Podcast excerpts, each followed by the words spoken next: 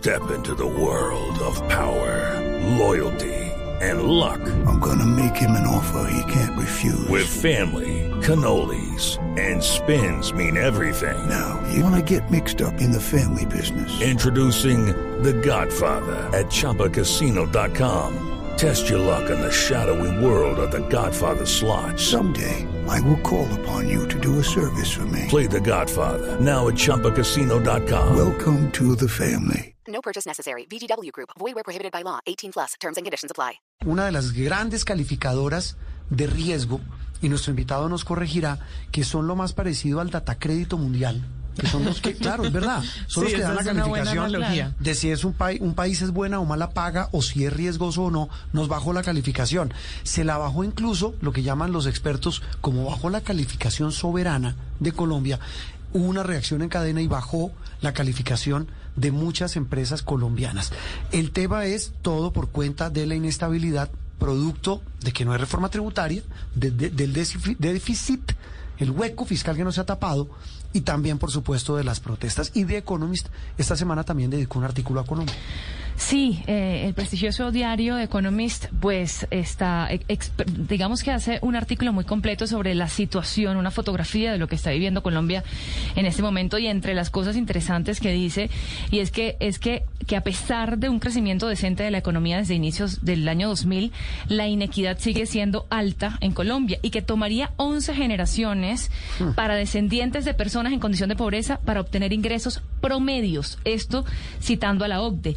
También habla, por supuesto, de toda la situación de desempleo de los jóvenes. El 28% se ubica en este llamado criterio de los ninis, que ni estudian ni trabajan, y eso antes de la pandemia, jóvenes entre 20 y 24 años. Y por eso, eh, digamos que hace todo, todo este estudio de cómo esta, esta nueva juventud sin oportunidades está... eh, yéndose mucho más a la izquierda, sobre todo en momentos en que no existen las FARC como se conocía anteriormente.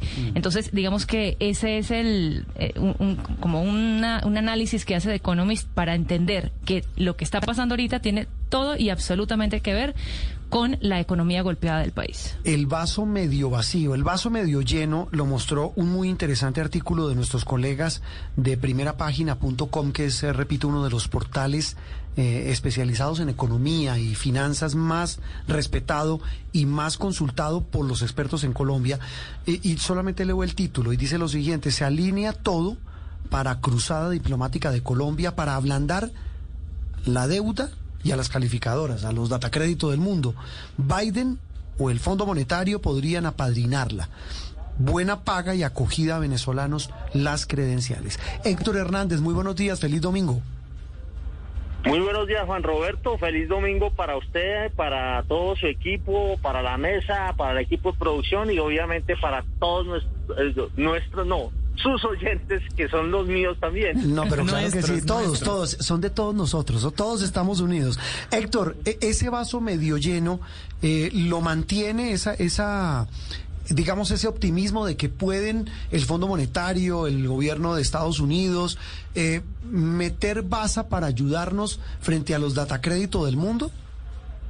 No, yo creo que sí. El viernes pasado hacíamos una entrevista en primera página con Mauricio Cárdenas, el exministro de Hacienda, y él le daba mucha importancia a la diplomacia económica y eso ya se ha empezado a sentir un poco. Yo creo que las los organismos multilaterales han empezado han empezado a darse cuenta de que si si si aprieta, como dicen por ahí, Dios aprieta o eh, aprieta pero no ahorca.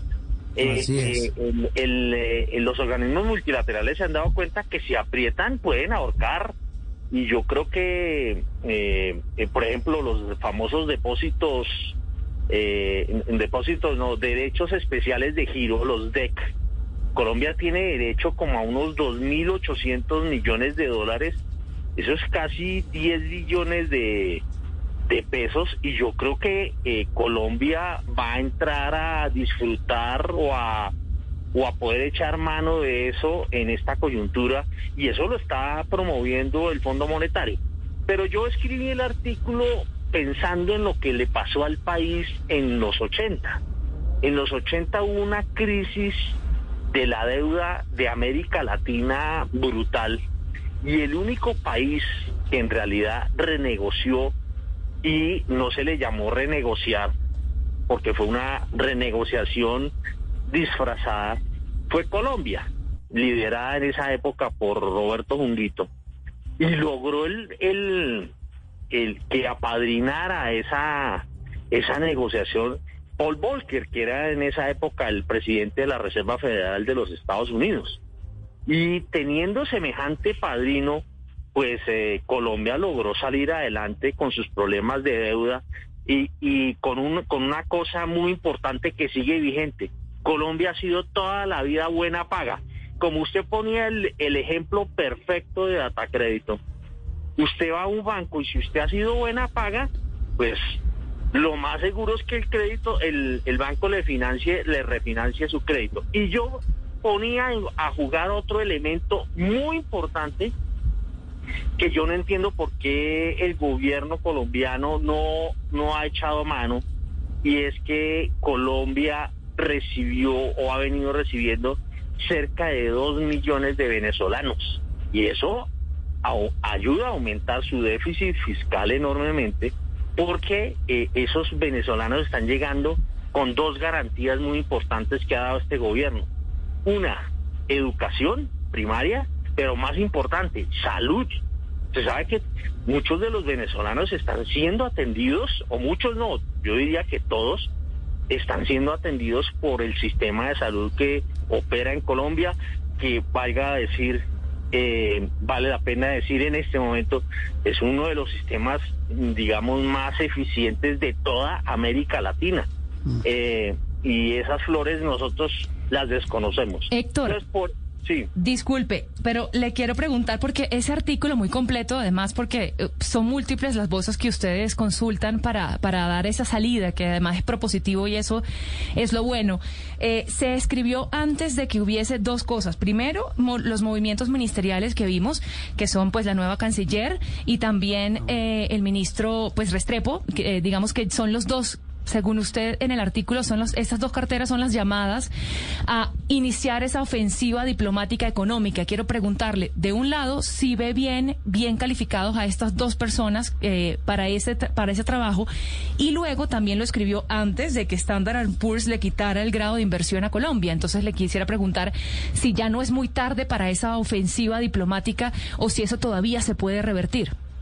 No, yo creo que sigue siendo muy importante porque las ayudas, eh, eh, eh, nosotros no dependemos, o sea, las calificadoras, como volvemos al ejemplo del data crédito, data crédito puede decir que no está usted en condiciones para el crédito, pero de pronto el banco le da el crédito por la, por el, por la trayectoria que trae. puede que le cobre más, ¿no? Y puede que sí, puede que le cobre más, pero de, pronto lo refinancia. Y todo se debe a que eh, Colombia arrastra una imagen enorme de buena paga. Entonces, eh, eh, pueda que las calificadoras digan que no, y además con otra cosa importante, en este momento las negociaciones serían con los tenedores de bonos. Sin embargo, sin embargo, no, de pronto no hay necesidad de ir hasta allá, pero se pueden ablandar las otras dos calificadoras, ¿no? Eh, hay dos calificadoras que no han hecho su pronunciamiento y además con otro ingrediente que lo escribía Arturo Galindo, el codirector del Banco de la República, ex codirector del Banco de la República, que decía todavía no se sabe cómo va a salir la reforma. Ah. O sea, de pronto la reforma tributaria va a tener una cosa interesante y de pronto Standard Poor's se precipitó en habernos bajado la calificación. Eso lo plantea eh, el excodirector que está en Washington y que hoy en día es... ¿Y a los ministros cómo los ve? No, yo creo que ganó mucho. Yo, yo respeto mucho a Carrasquilla y a mí se me hace que Carrasquilla era un, un tipo técnico muy bueno, pero... Mm. En, tan, técnico que resultó pésimo ministro, Héctor. No, no, no. Digo, políticamente, es que en Colombia la muñeca política juega mucho, ¿no? Es que, es que el ser ministro de Hacienda hay una condición que a veces se les olvida a los gobiernos tener presente. Y eso es reafirmando lo que usted está diciendo, Juan Roberto. Y es que ah. tiene que tener un grado político enorme. Claro. O sea, Juan Manuel Santos, si usted compara a Juan ah, Manuel Santos o a Oscar Iván Zuluaga o a... eh, em, El mismo ¿quién Rudolf Holmes. ministro? Ah, No. bueno, eh, no, no, Rudolf era... eh, es, eh, Santos y, y Oscar Iván eh, Mm. no eran que fueran expertos en sumar, ¿no? O sea, no sumaban mucho. Cuidado, cuidado, cuidado. Pero no, ojo, pero sabía quiénes sabían sumar. Mm. Y entonces Sí. eso eso hace la diferencia. O sea, y, y eran en materia política, eran unos animales Unos políticos. monstruos, eso sí es cierto. Unos monstruos. Y entonces eso le da la ventaja. Mucho, eh, lo que no tiene por el lado técnico, que para eso tiene sus viceministros técnico y el otro, pues lo tiene por el lado político, que yo creo que esa era, eso era lo que adolecía Carrasquilla. Y además el nuevo ministro Restrepo está haciendo una cosa que no había hecho Carrasquilla. Está hablando con la gente, se está, Mm. se está Cierto. eh, rodeando, eh, eh, opi- escuchando opiniones. ¿Usted qué piensa? Yo he sabido que él ha hablado con exministros del gobierno Santos y eh, pues está en la jugada tratando de arreglar este esta tormenta, ¿no?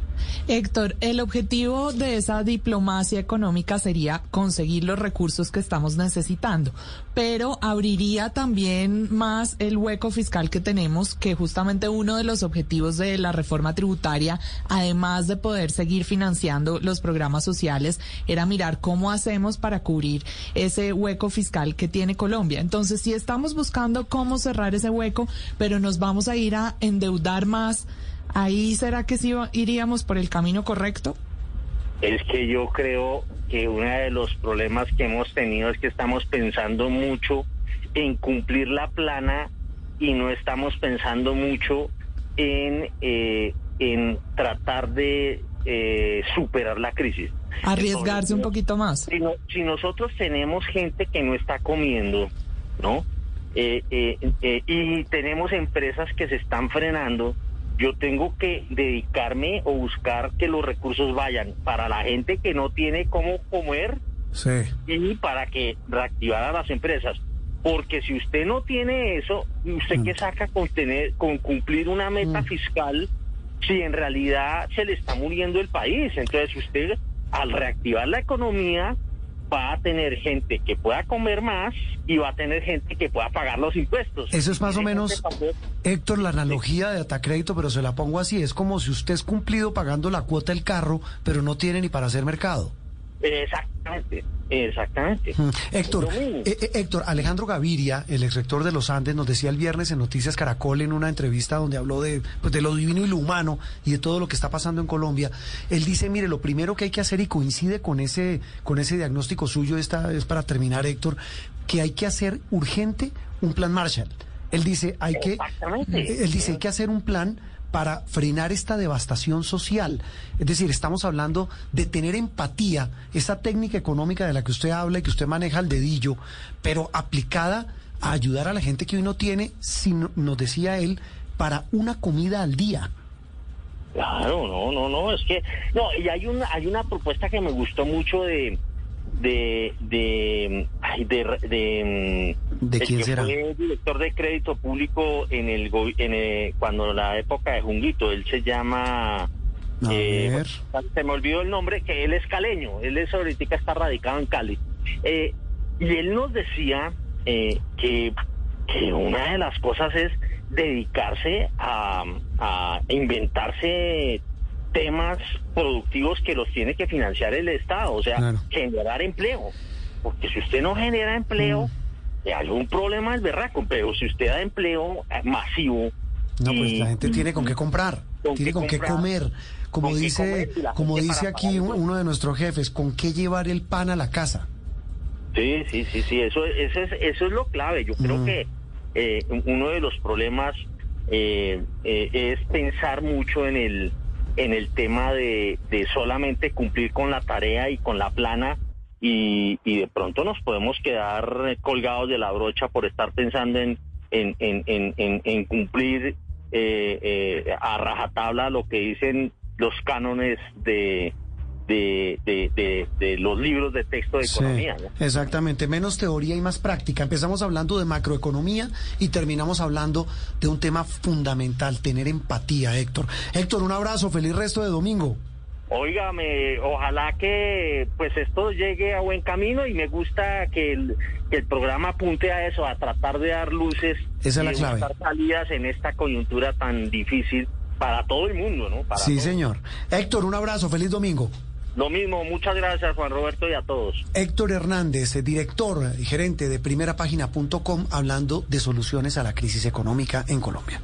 It's time for today's Lucky Land horoscope with Victoria Cash. Life's gotten mundane, so shake up the daily routine and be adventurous with a trip to Lucky Land. You know what they say. Your chance to win starts with a spin.